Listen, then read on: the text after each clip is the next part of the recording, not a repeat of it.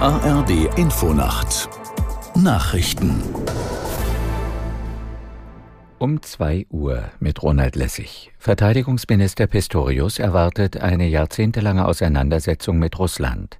Auf der Münchner Sicherheitskonferenz mahnte er höhere Militärausgaben an, jenseits des 2-Prozent-Ziels der NATO. Pistorius sagte wörtlich, effektive Abschreckung ist unsere Lebensversicherung. NATO-Generalsekretär Stoltenberg richtete einen Appell an das US-Repräsentantenhaus, so schnell wie möglich über versprochene Militärhilfen für Kiew zu entscheiden. Die bislang ausgebliebene neue Unterstützung habe direkte Auswirkungen auf die Lage an der Front. Die G7-Außenminister haben am Rande des Mün der Münchner Sicherheitskonferenz von Russland eine vollständige Aufklärung der Todesumstände von Kreml-Kritiker Nawalny gefordert. Das Team des Oppositionspolitikers hatte zuvor dessen Tod bestätigt. Aus der Nachrichtenredaktion Marei Beermann. Demnach war Nawalnys Mutter in das Straflager im Norden Russlands gereist und hatte dort die Todesnachricht erhalten. Die Todesursache ist unterdessen weiter unklar. Auch darüber, wo sich die Leiche befindet, gibt es von russischer Seite offenbar widersprüchliche Angaben. In Russland trauern die Menschen weiter öffentlich um Nawalny. Dabei wurden Menschenrechtlern zufolge landesweit Hunderte festgenommen, etwa in Moskau und in St. Petersburg.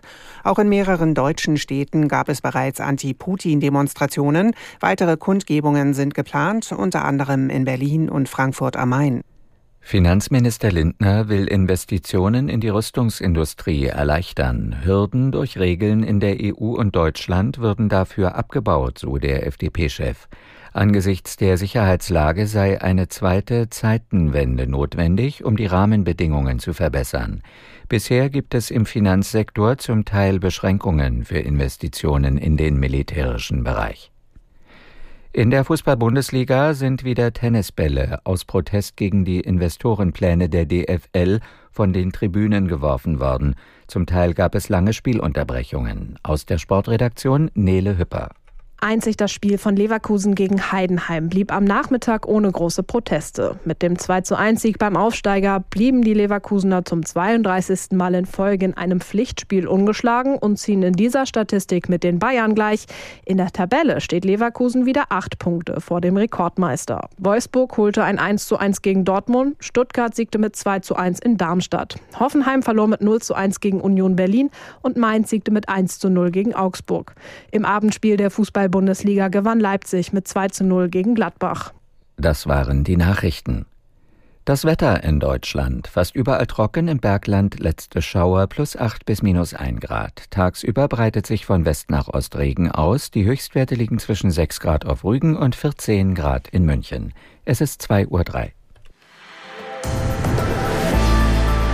Der Verkehrsservice in der ARD Infonacht. Geht los auf der A2 Dortmund Richtung Oberhausen. Da ist zwischen dem Kreuz Recklinghausen und Herten wegen Bergungsarbeiten bis circa 4 Uhr noch gesperrt. Die A7 Flensburg-Hannover ist zwischen Hamburg-Volkspark und Heimfeld wegen Bauarbeiten in beiden Richtungen bis Montagmorgen um 5 gesperrt. Der Fernverkehr wird in Richtung Süden ab Neumünster Süd über die B205, die A21 und die A1 zum Kreuz Maschen und in Richtung Norden auf der gleichen Strecke vom Kreuzmarschen nach Neumünster Süd umgeleitet. Die Umleitung durch die Innenstadt von Hamburg führt in Richtung Süden ab Stellingen zu den Elbbrücken und in Richtung Norden ab Heimfeld über die U7 und weiter in Richtung Flughafen zur A7 Stellingen. Zum Hafen wird ab Heimfeld über die U21 umgeleitet. Die A38 Richtung Leipzig ist zwischen Rosslar und Sangerhausen West wegen Reparaturarbeiten bis auf weiteres gesperrt. Die A45 Gießen Richtung Hagen ist zwischen Lüdenscheid Nord und Hagen Süd bis 7 Uhr wegen Bauarbeiten gesperrt. A81 Sing Stuttgart, da ist zwischen Böblingen-Hulp und Sendelfingen Ost in beiden Richtungen wegen einer Baustelle bis morgen früh um 5 gesperrt. Die A559 Abzweig Köln-Deutz ist zwischen